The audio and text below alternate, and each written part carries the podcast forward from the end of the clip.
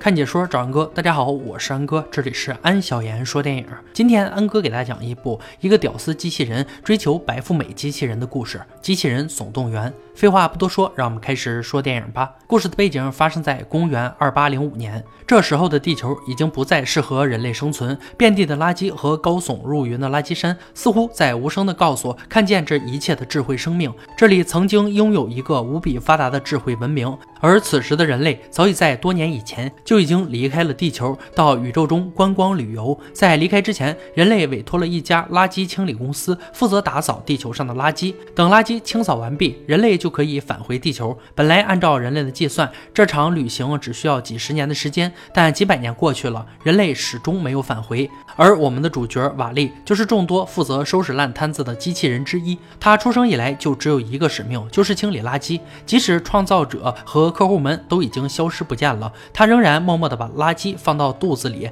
压缩成方块。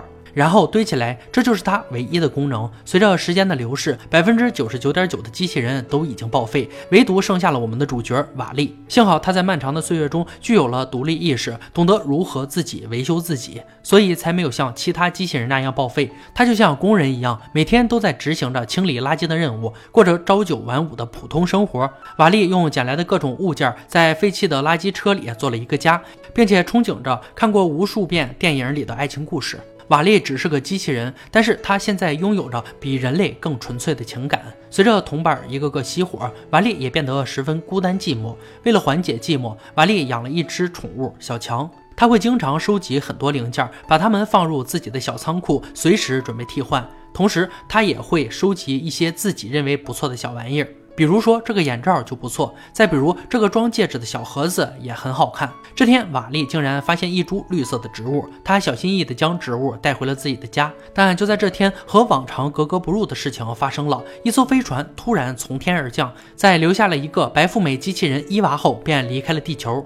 好奇的瓦力悄悄靠近了白富美，但白富美机器人对瓦力并不感兴趣，而是自顾自地开始扫描起了眼前的地面。伊娃不仅能飞行，战斗力还很强，随便一抬手便能摧毁一片区域。原来伊娃是人类送到地球上检测的机器人。他到来的目的就是检测地球是否重新长出了绿植，如果有的话，说明地球重新具备了人类生存的环境。虽然对新加入的朋友十分陌生，但好奇还是战胜了瓦力的恐惧。他开始偷偷的接触起了伊娃。虽然瓦力并不知道伊娃来自何方，但白色的皮肤和独特的造型还是让瓦力有了爱情的感觉。伊娃因为一直找不到自己的目标生物，变得有些沮丧。瓦力则借机搭讪，知道了他的名字。借着沙尘暴突然来袭的机会，瓦力把伊娃带回了家中躲避。为了表示自己的爱意，瓦力拿出了很多自己珍藏的小玩意儿，希望可以博得伊娃的微微一笑。但让瓦力没有想到的是，在他拿出一颗绿色植物后，本来还很开心的伊娃身体突然发出蓝光，将植物吸入肚中后，便突然进入休眠状态，变回了一颗蛋。这可把瓦力吓坏了，以为是自己弄坏了伊娃。为了唤醒伊娃，在随后的日子里，瓦力尝试了很多办法。他带着伊娃去晒太阳，尝试用太阳能给伊娃充电。看着伊娃始终没有醒来，瓦力尝试月光充电，但还是没用。下雨时给伊娃撑伞的瓦力总被雷劈。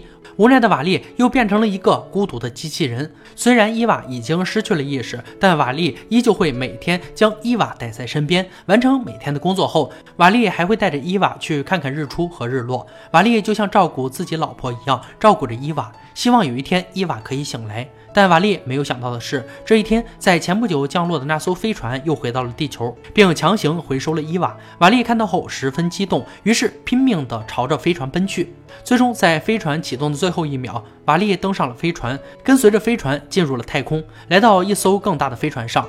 原来，这艘飞船正是几百年前人类离开地球时乘坐的飞船。不过，此时的人类已经没有了往日的生机，退化的四肢和肥胖的身体让他们无法自动站立。还好，科技十分发达，人类行动用飞椅就行。随后，瓦力一路跟着伊娃来到了船长室。原来，人类一直在盼望回地球，但因为地球的环境一直不适合生存，他们只能逗留在太空中。这次伊娃在地球上找到了绿色植物，也就是说，地球很有可能已经恢复了生机，这让船长十分激动。现在他只需要把植物放进检测设备中，他们就可以回到地球了。但在检测植物时，船长却发现伊娃肚子里压根儿没有什么植物。于是，可怜的伊娃就被当成记忆错误被送去维修了。在维修室，瓦利看到伊娃被卸了手臂和脑袋，紧张的他怒气冲冲地跑到维修室，想解救伊娃。结果让他尴尬的是，伊娃啥事儿都没有，反而因为瓦力破坏了负责维修设备的机器人，导致维修室出了故障。很多程序紊乱的机器人都被放了出来，瓦利和伊娃也因此上了通缉黑名单。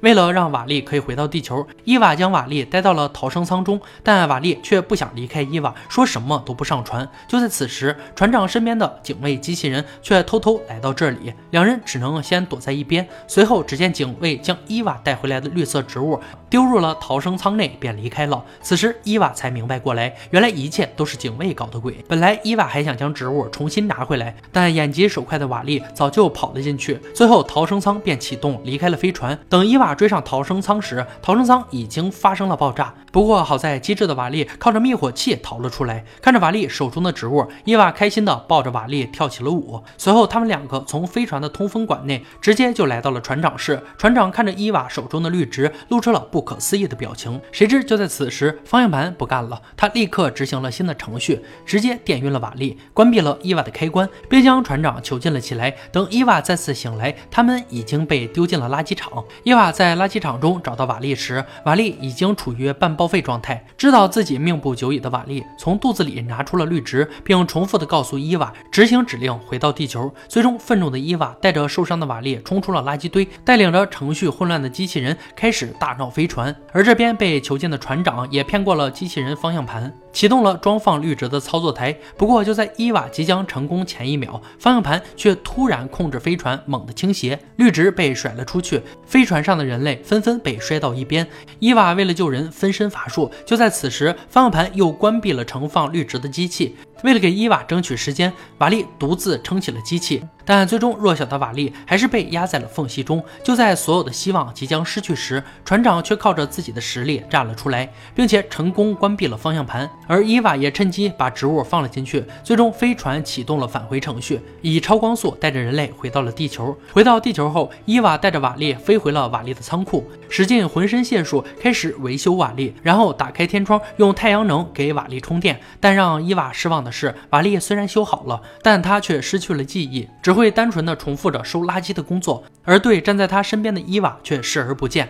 此时的伊娃已经爱上了瓦利，但曾经温暖而努力的瓦利已经不见了。伤心的伊娃拉起了瓦利的手，把头和他靠在一起。就在伊娃想转手离开时，瓦利的手突然用力抓住了伊娃，同时叫出了她的名字，就像恋爱中的小伙握住了心仪女孩的手。瓦利成功迎娶了白富美，走上了人生巅峰。两个机器人从此过上了幸福的生活。电影的最后，人类纷纷靠自己的努力站了起来，在船长的带领下，重新开始学习种植，学习在。人人类曾经的家园如何生存？电影到这里就结束了。《机器人总动员》这部电影绝对是被翻译名耽误的最好看的动画片之一。在今天金钱至上的社会来看，瓦力和伊娃这对发生在机器人身上的爱情，这样纯粹的感情不禁让人无比羡慕。不管看过还是没看过的小伙伴，都值得重温一遍。好了，今天解说就到这里吧。喜欢安哥解说，别忘了关注我哦。看解说找安哥，我是安哥，欢迎大家订阅我的频道，每天都有精彩视频解说更新。我们下期再见。